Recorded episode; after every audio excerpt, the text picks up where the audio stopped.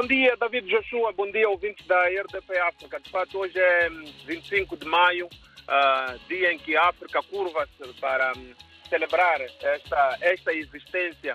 Um dia especial, um dia que nos chama também a reflexão como africanos e, e por isso um, todos temos esta responsabilidade de olhar este, este continente como, de verdade, o berço da humanidade. E é por isso que a vida deve continuar e devemos respeitar, sobretudo, as questões de paz e democracia. Esta é, deve ser a nossa grande reflexão para uma África melhor e uma África cada vez mais próspera.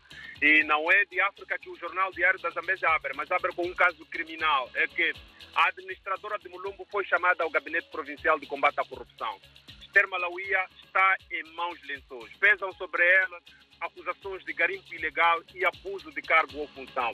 Esta quarta-feira, a administradora esteve a ser investigada por muitas horas no Gabinete de Combate à Corrupção. Esta é a manchete principal que abre o Diário da Zambésia, lembrando que é um assunto que eh, já havíamos avançado aqui, que também a mesma hum, administradora do distrito tem um processo de desvio de comida uh, que era destinada às pessoas carenciadas uh, através do Instituto Nacional de Segurança Social. Portanto, é mais um caso que abala uh, a administradora do distrito de Mulumbo. Esta é a manchete principal e cobre quase toda a capa com uma imagem fotográfica da respectiva administradora. Uh, também é possível ver na manchete de hoje que o vice-ministro dos Transportes e Comunicações, uh, Hamilton Alisson, diz que não há planos neste momento para a colocação de uma embarcação que faça o transporte fluvial de Climane a Xinde. É que Xinde é um distrito a sul da Zambesa com problemas muito sérios de transporte, quer por via rodoviária, também quer por via marítima. Na semana passada, o Diário da Zambesa questionou ao vice-ministro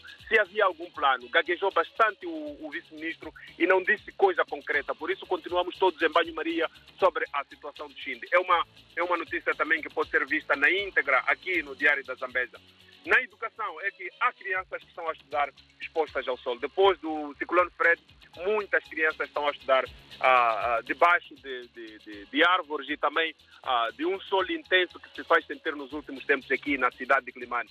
Uh, basta uns pequenos pingos de chuva, não há aulas. Mas em contramão é que há várias infraestruturas que estão a ser reabilitadas, por exemplo, uh, residências dos, dos, membros do governo, e, e, mas as escolas, digamos, poucas estão a ser intervencionadas. Este é um, digamos, é um contrassenso que também vale a pena ver aqui no Diário da Zambesa na edição de hoje. Uh, também uh, é notícia hoje é que o, no desporto o treinador do Ferroviário de Climane, uh, Arnaldo Ana, vai a Nampula este final de semana para, para, para disputar mais uma jornada com o Ferroviário de Nampula. E ontem, em entrevista à mídia, Arnaldo Ana diz que vai fazer o que pode, porque também não se pode fazer omelete sem ovos. A equipa do Ferroviário precisa de alguns remendos para colocar em condições jogáveis para poder vencer. Lembrar que o Ferroviário de Climane é o último classificado com três pontos uh, na, no Moçambola edição 2023, mercê de apenas uma vitória na primeira jornada diante do Costa Sol. Tudo o resto foram derrotas e por falar de derrotas do Ferroviário, deixem-me só abrir aqui um parênteses. No último domingo perdeu a vida um adepto uh, depois de mais uma derrota do Ferroviário de Climane. O adepto caiu inanimado quando foi evacuado ao hospital mais próximo 30 minutos depois foi declarado óbito vítima de ataque vascular cerebral. Esta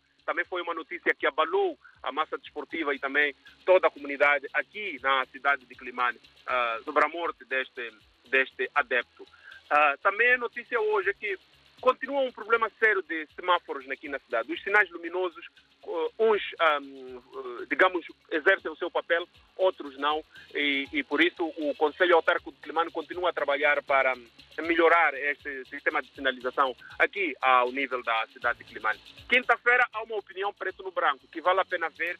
Lembra mesmo a morte do adepto Luiz. Uh, o articulista pede para que o campo de ferroviário respeite o, o, o, malogrado adepto Luiz coloque lá uma, uma fotografia que simbolize uma grande entrega do, do, do malogrado ao desporto.